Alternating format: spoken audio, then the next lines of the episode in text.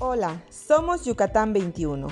Si tú como nosotros eres amante de viajar y conocer sitios sorprendentes, este podcast te permitirá experimentar una nueva forma de viaje más allá del desplazamiento físico. En este espacio, a través de charlas, sugerencias, tips y temas especializados, te acompañaremos para animarte a conocer Yucatán, o si es que ya lo conoces, a conocerlo nuevamente. Te invitamos a unirte con nosotros en este viaje para descubrir nuestra historia, cultura, naturaleza y la esencia de Yucatán 21. ¿Estás listo para acompañarnos? Bienvenido a Yucatán.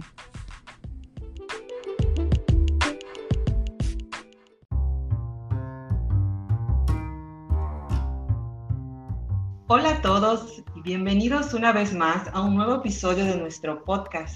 En esta ocasión nos encontramos Angie, Pedro y Adrián. Hola, buenas tardes, buenas noches, buenos días. Me encanta iniciar de buenas, que es muy característico de medida. Aquí Adrián para Exactamente.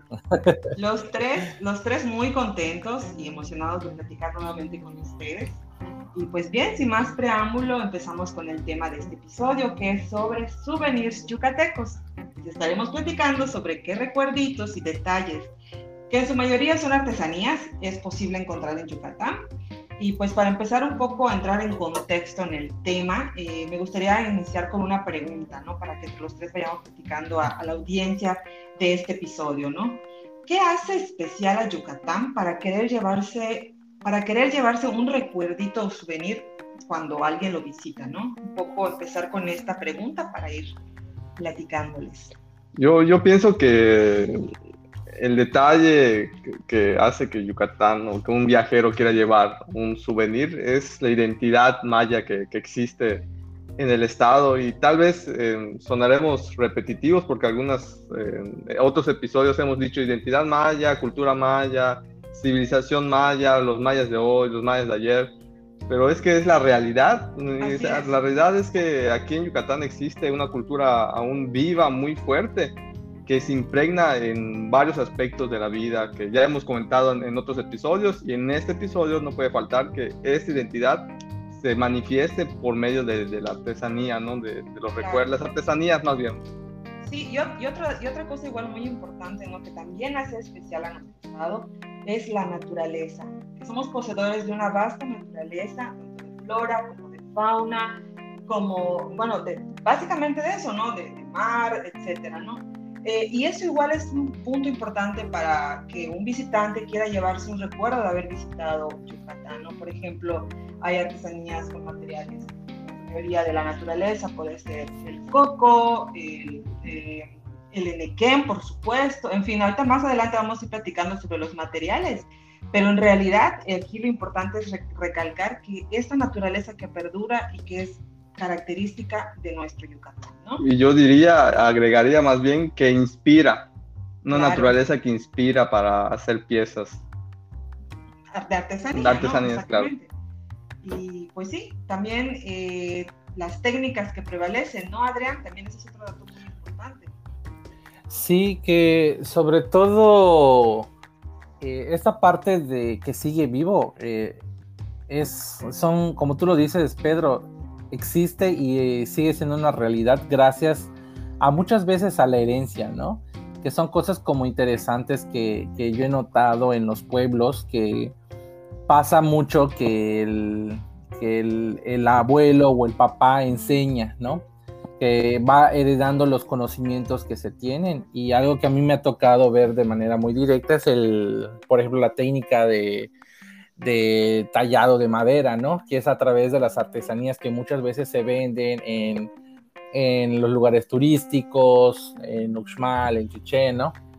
Y que de repente nos encontramos con, con esculturas bastante grandes, impresionantes de madera o incluso pequeñas, ¿no? Que son como las réplicas de las de los lugares o de las em, de todo lo que sigue prevaleciendo, como son las pirámides, eh, juego de pelota.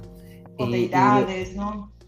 Exacto, toda la parte de las deidades, que como, como, ese, como lo dice Pedro, prevalece a través de la herencia y son las diferentes técnicas que se van em, pasando, ¿no? De generación en generación. Pasando de, exacto, de generación en generación. Al igual como en el, el, bordado en punto de cruz, ¿no? O el bordado más tradicional de Ipiles, ¿no? Siempre es por la herencia de, de, de, los abuelos, de las abuelitas que van heredando esa técnica, ese conocimiento y que hasta el día de hoy perdura y lo tenemos alcance, vaya. Exactamente, de hecho, pues hablamos de, de esa técnica muy particular de, de punto de cruz pero que se inspira de la naturaleza, se inspira de las flores, se inspira de los pájaros, se inspira de, de lo que hay en la naturaleza. Y eso puedes, podemos pensar que es algo actual, ¿no? Pero cuando comenzamos a ver en la parte arqueológica y demás, vemos que la vestimenta de los antiguos mayas también tenían esos motivos, ¿no? Tanto en los textiles, tanto en la parte de, arquitectura, en la cerámica, todo ese tipo de cosas. Y son, como bien dice Adrián, es una herencia que se va transmitiendo, así como se ha transmitido la lengua maya, que también hemos platicado, hemos tocado sus temas, también estas técnicas que, también menciona Adriano se, se transmiten. Fíjate que es muy importante y, algo que, que, uno va cayendo en cuenta es que, ok, los mayas de, de, la, de antes, ¿no? que ellos se encargaban de hacer eh, toda la parte de las pirámides y la parte de los, decorados en, cada una de las de los asentamientos y demás.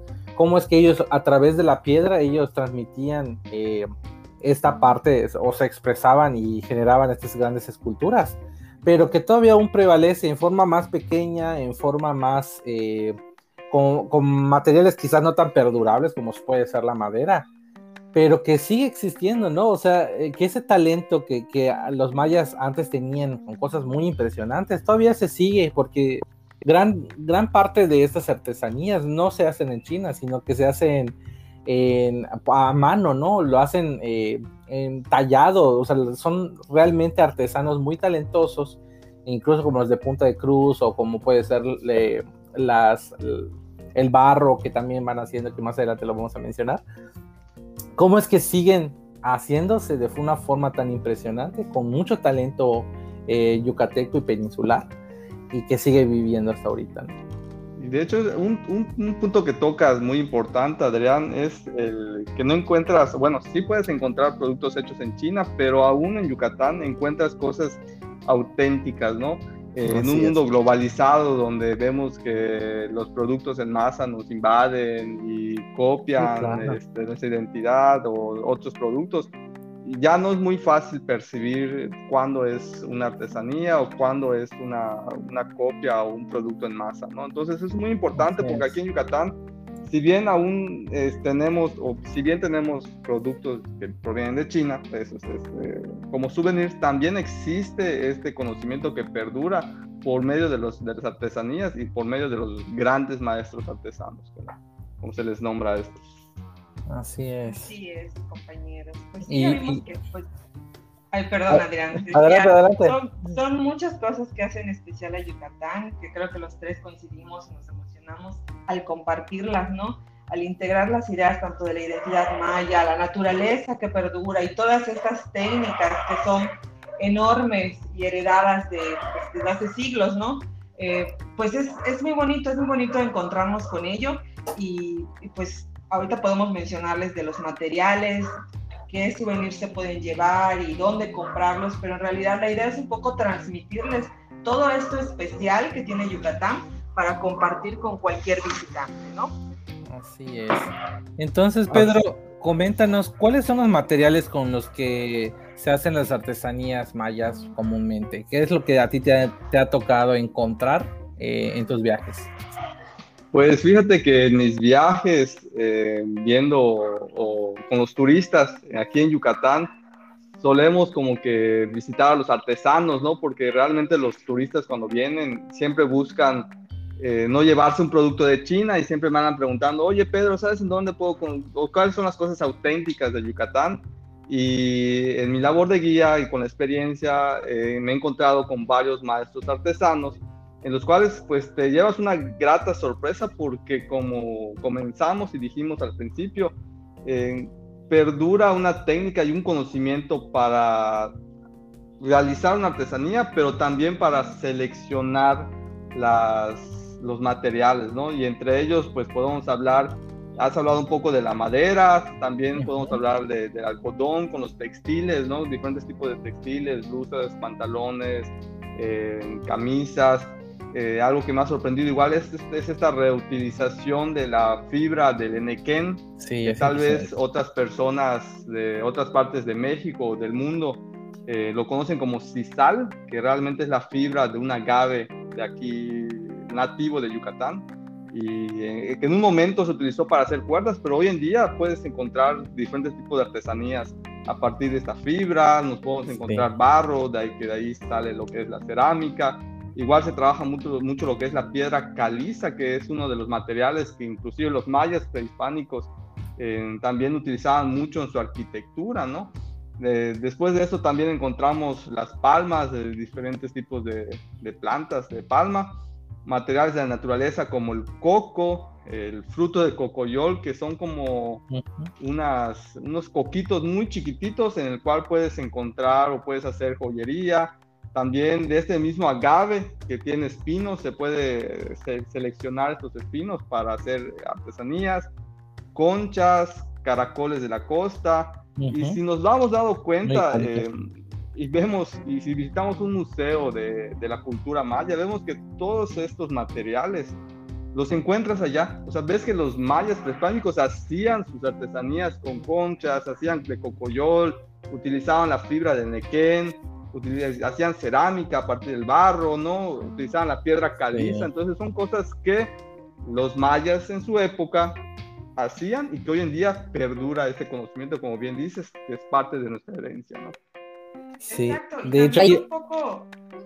adelante, adelante, Sí, un poco los ingredientes. Igual, aparte de estos materiales, creo que es bueno, eso por remarcar, igual que hay ingredientes de la gastronomía que igual se pueden manejar como un recuerdito, como una forma de, de, de recordar Yucatán, como puede ser una salsa de chile habanero, o sea, eh, miel, por ejemplo, miel de la abeja melipona, o sea, hay, hay varias cosas de, de, la naturaleza que, somos, que somos poseedores y que también entrarían como en esos materiales que puedes, eh, que puedes llevarte como un recuerdo, ¿no? Hablamos un poco de las artesanías, sí, en particular, todos estos, eh, madera, el enequén, la piedra caliza, pero igual hay otro como apartado de otras cosas, otros ingredientes que poseemos en Yucatán que igual pueden ser considerados como un recuerdo, ¿no?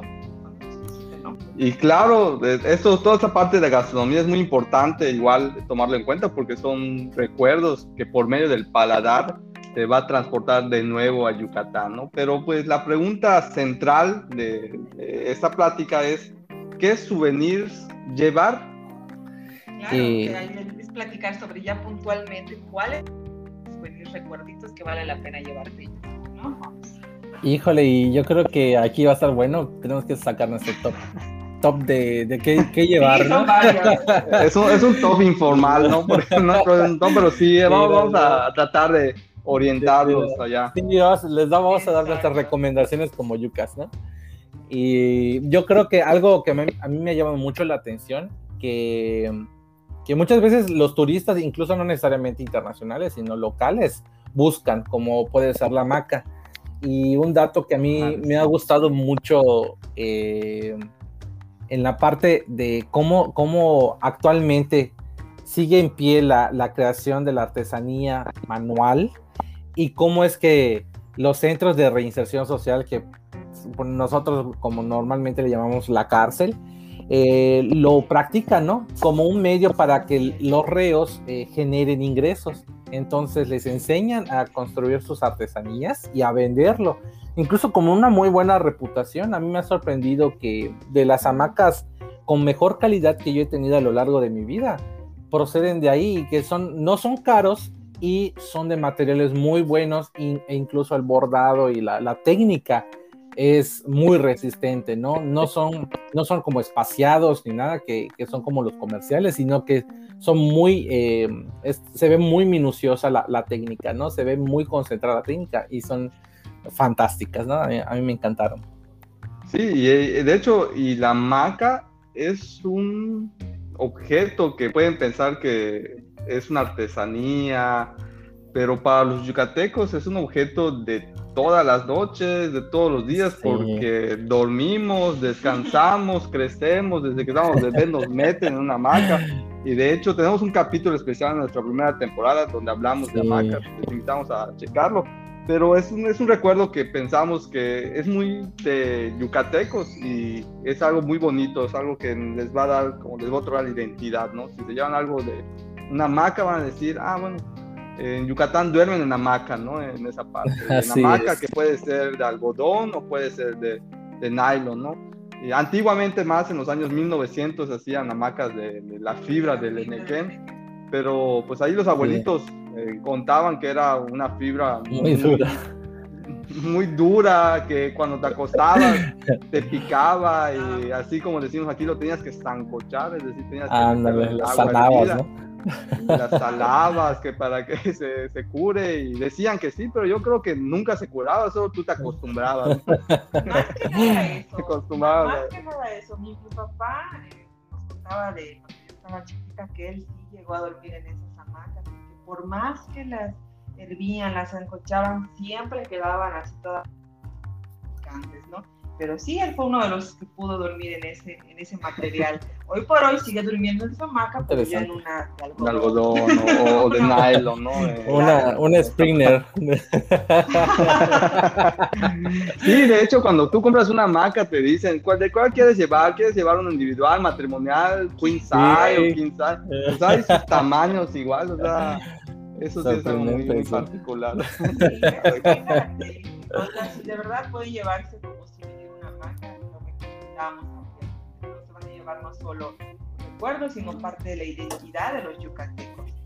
Otra cosa igual que como souvenirs que se pueden llevar, pues es algunos materiales, algunas piezas hechas con eh, la fibra de nequem, en este caso pueden ser bolsas, eh, carteritas, algunos reposavasos, a veces hasta abanicos, o sea, hay, hay, varias cositas hechas de este material que también recomendamos como un recuerdo un poquito, un souvenir un poquito más pequeño, ¿no? Y ahorita que estamos con esta ideología del orgánico, pues este material pues cae muy bien porque pues son materiales completamente naturales que se extraen de este agave como tal que se están viendo, ¿no? Claro, y también hay otras eh, artesanías pueden llevar como pues, réplicas o reproducciones de réplicas mayas, ¿no? Verdaderas piezas eh, similares a... Eso diría que son para los amantes de las piezas del museo, de arqueología, porque realmente, bueno, mencionando un poco a Muna, a la, gran ciudad de Muna, hay una señora que se llama Doña Patricia y ella, ella es una de las eh, personas reconocidas por el Instituto Nacional de Antropología e Historia que hace reproducciones idénticas de las piezas de la cerámica maya, ¿no? Inclusive muchas de sus piezas han ido a varios museos en exposiciones, ha ido a Europa, a Estados Unidos. Entonces, eso sí, un asterisco para los que aman y les gustan, digamos, las piezas arqueológicas, eh, que de ninguna manera podemos obtenerlas porque son patrimonio de la nación. Yendo con esta artesana, puedes, puedes obtener esta reproducción idéntica con este certificado eh, de esta señora y te puedes llevar un muy, muy bonito recuerdo de muy buena calidad y realmente es impresionante lo que hace doña Patricia, la maestra artesana. En, Muna, en, Muna, en Muna, en Muna, Oye, fíjate que, fíjate que algo que eh, yo siento que pudiese llegar a ser un muy buen souvenir es la parte del alcohol, ¿no? Que acá hacen uno particular de Nance, ¿no? Creo que hay más. Ah. Pero es buenísimo, de hecho, como eh, yo he visto que, bueno, he experimentado y, me ha tocado ver que mucha gente de, de México, precisamente del norte y demás, vienen aquí y están buscando como diferentes tipos de alcohol y demás. Y me ha tocado así ver, eh, no en todos lados, fíjense, yo creo que es un poquito más rebuscado de encontrar, pero si encuentran, bueno, tú Pedro nos puedes decir como los puntos a lo mejor que, que donde se puede concentrar. Yo casi no lo había visto, y, pero sí hay lugares, ¿no? Sí, de hecho, ahorita que buscamos o está la moda también buscar estos sabores exóticos, como bien mencionas, ya se comienzan a hacer diferentes tipos de bebidas alcoholizadas y no alcoholizadas con frutos tradicionales de la región, ¿no? Como bien mencionas, lo que es el Nance, licor de Nance el licor de, de, Nance.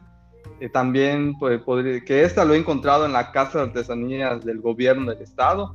Eh, ahí hay diferentes alcoholes. También me ha tocado ver algunas cervezas igual con diferentes sabores locales, como la de Beer Lab, eh, en este sentido, que es, es, una empresa nueva y que está mezclando, haciendo una mezcla interesante con los sabores locales. Otro de los sabores también está el balché, que en las crónicas españolas se menciona que era una bebida que utilizaban los mayas durante sus ceremonias, ¿no? Que eso es muchísimo menos común ver el balché, ¿no? Pero sí, por ahí si vas buscando, si vas encontrando verdaderas casas de artesanías que no son solo comerciales, sí puedes encontrarte ese tipo de alcoholes que tú mencionas, Adrián. Y la pitaya con vodka no entra aquí. bueno, eso uno mismo puede comprar su pitaya en el mercado, con su vodka. Y... Famosas pitayas eléctricas. sí, es que realmente el estado es un lugar donde puedes encontrar diferentes tipos de frutas, verduras y da pie a experimentar, ¿no? Ahí. Así es. Qué rico. La verdad que sí, también anótenlo, todas estas bebidas exóticas también pueden entrar como un recuerdo, souvenir yucateco. ¿Qué más? qué más? Yo, yo pondría igual este, en, la mesa la, la, joyería de, a partir de materiales naturales, ¿no? Uno, uno de los maestros artesanos que nos ha sorprendido mucho es don Esteban en Izamal. Y ese señor hace una joyería de calidad, de lujo, podría decir, a partir de materiales o frutos de árboles naturales, ¿no? Hace ratito Angie mencionaba el espino del enequén, el agave, normalmente sus hojas en la punta tienen un espino y este señor las corta, las lima, hace sus collares, hace sus brazaletes, aretes y este es un conocimiento que yo no sabía que existía, que podías hacer este tipo de, artesanías y así lo hace con el espino del enequén también lo hace con el cocoyol, que son como unos coquitos muy pequeños que también les da una forma que lo ves, dirías, dirías es como una perla, ¿no? De hecho, eh, en YouTube pueden buscar ahí promoviéndolo. Eh, un documental que se llama La Perla Negra, ¿no? La Perle Noire, creo que está en francés, me parece, y en español, pero ahí, menciona todo el proceso de trabajo de ese señor que eh, este señor salva este material que los mayas utilizaban en su antigüedad. Y una de sus piezas de Cocoyol está en el Gran Museo del Mundo Maya. Ah, qué padre. Hay, hay mucho talento, mucho conocimiento. Sí, sobre todo eso. En Yucatán. Y de verdad que esta joya es realmente impresionante. Son piezas realmente preciosas y las hay, las lo combinan con plata, hay unas que combinan con oro la verdad que si también son amantes de todo este tipo de trabajo y coleccionan, pues joyería, vamos a decirle fina, también es una, una recomendación el visitar su taller en Izamal. Búsquenlo en YouTube también para que tengan una idea más clara, ¿no? Así es. Y también otra de las, de los, las artesanías que tal vez se pudiesen llevar y algo muy impresionante son las piezas labradas en madera. De hecho, Adrián nos decía que tiene eh, familia que es artesana en, madera, ¿verdad, Adrián? Sí, que, que es, la verdad es que es muy impresionante, como que yo siento que tiene como muchas cualidades, porque tiene que ver con paciencia, tiene que ver con detalle, y justo lo que decía, cómo es que hay mucho talento que se ve reflejado, o sea, cómo es que hay mucho talento que, que se ve hasta hoy en día en, en, las esculturas, pero que también en la actualidad eh, sigue conservándose, ¿no? Y también este tipo de mecanismos que, que, que tiene que ver con, con, el tallado ya moderno, ¿no? Que es como el lijar, el, el hacer como distintas eh, formas o figuras súper minuciosas que es, van desde lo muy pequeño, así como una cabecita de jaguar o algo muy pequeño, hasta tremendas esculturas enormes de madera, ¿no? Que, y que representan calendarios, que representan eh, la tumba de Pacal, por ejemplo, no sé. sí, sí, sí, muy, los he visto. Muy, interesante ese trabajo. esa dedicación, ese trabajo minucioso, esa paciencia, como bien mencionas de trabajar la madera y a veces trabajan maderas que son maderas duras, eh, que sí llevan un cierto esfuerzo para poder darle esa forma, ¿no? Y yo visitaba a uno de esos artesanos igual de madera, que me decía que, bueno, creo que todos los artesanos dicen lo mismo, que ninguna pieza es igual, porque como todas las hacen individualmente, obviamente no vas a sacar algo individual y cada una es única, ¿no? Entonces, esa es la ventaja, ¿no? De, de comprar artesanías hechas por artesanos. Te estás llevando igual un producto único. Así es, qué padre, qué interesante. Oye, Pedro y Angie, ¿dónde comprar? ¿Dónde nos recomiendan comprar? Creo que primero con Angie. No, creo que primero con Pedro, porque Pedro tiene más experiencia de conocer ya bien qué lugares, dónde no te van a. Sí, hay, que ser honestos en esa parte. Bueno, hay un, hay un poco de todo, ¿no? Y eso va a depender mucho del turista como tal, ¿no? Si buscamos algo como que en la filosofía de dar un, un beneficio equitativo y solidario, yo pienso que el primer lugar para, para comprar artesanías es directamente con el maestro artesano, ¿no?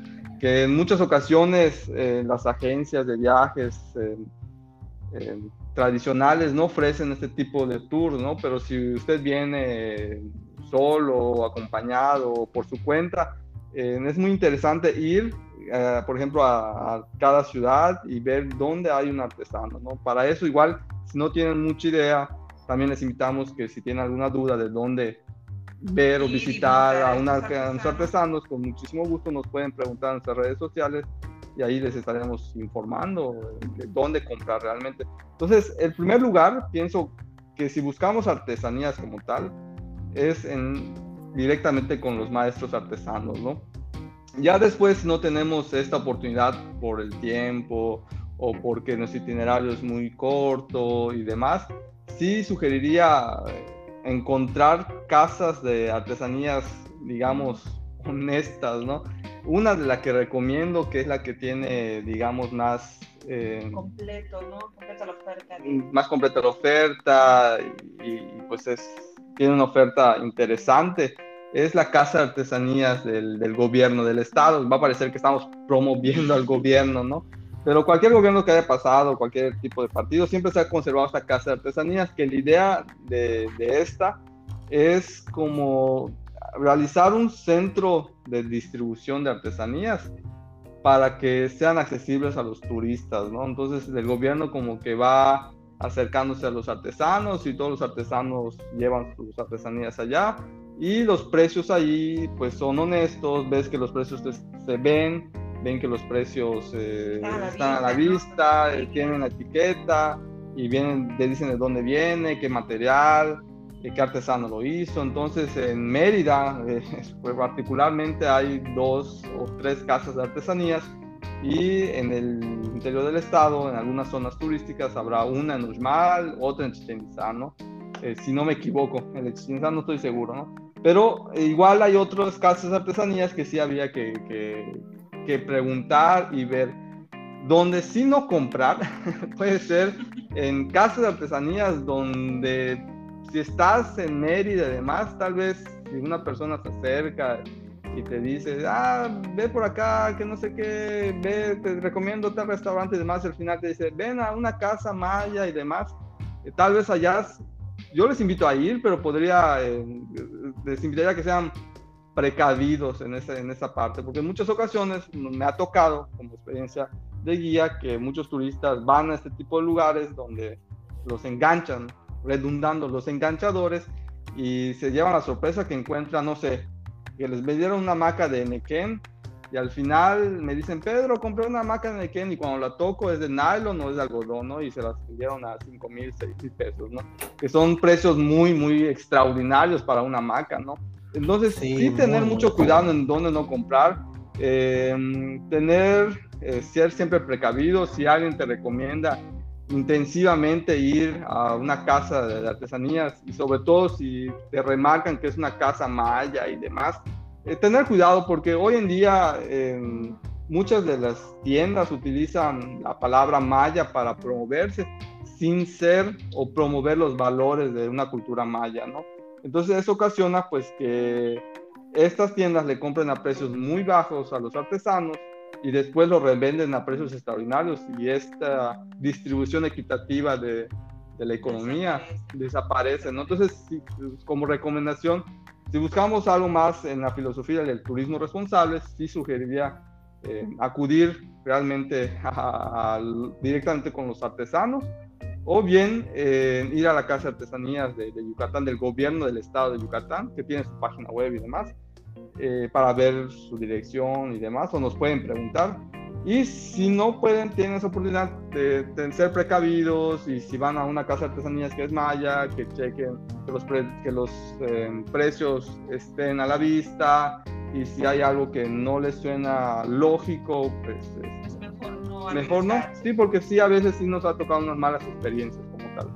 Sí, es un poco decepción, es un poco decepcionante, ¿no? Porque a veces luego el, turista o el visitante, darse cuenta de que a lo mejor pagó un precio muy elevado por algo que luego ve en otro sitio al precio real, pues sí viene esa como decepción, ¿no? Y digo, tampoco nos, nos gusta que se vayan con esta idea. En fin, entonces las recomendaciones son esas. Si pueden ir directamente con el artesano, excelente. Si, por su horario reducido de tiempo, les recomendamos ir a la Casa de las Artesanías del Gobierno del Estado. ¿no? Ahí son los lugares donde les podemos recomendar.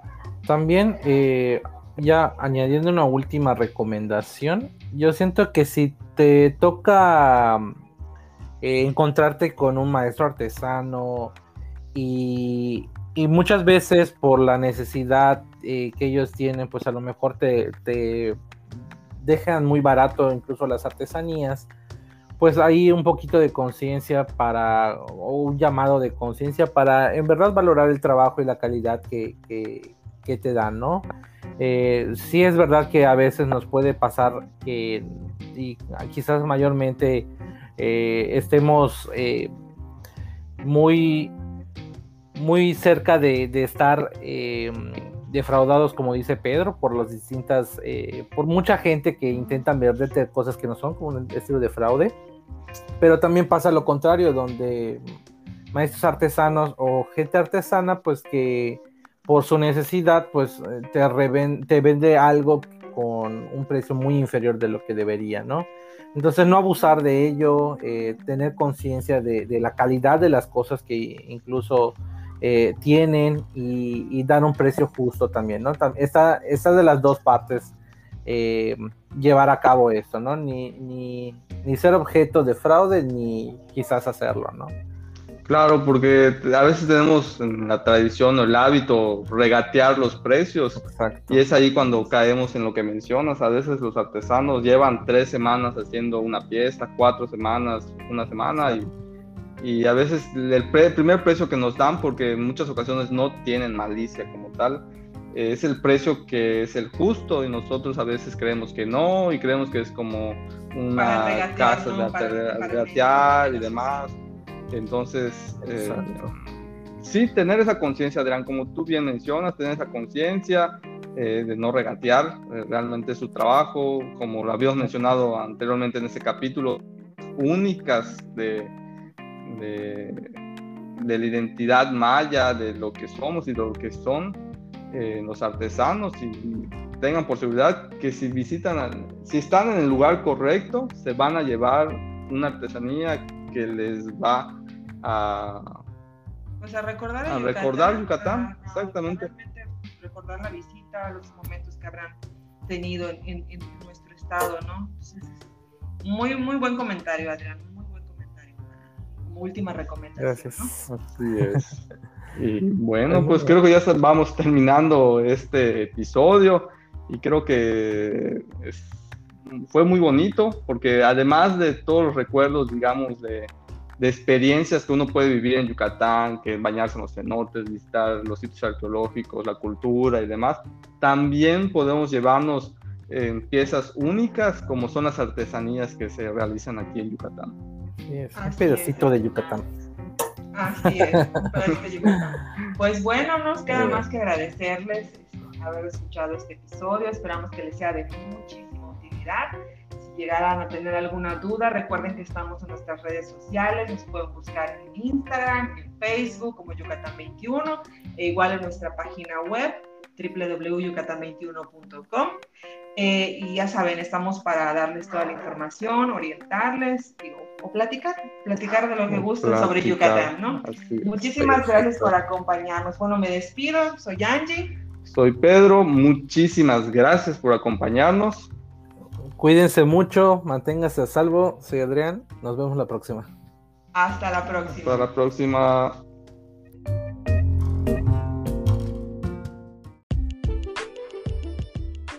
Gracias por escucharnos. Recuerda que puedes seguir viajando con nosotros a través de nuestro Instagram y Facebook. Encuéntranos como Yucatán 21.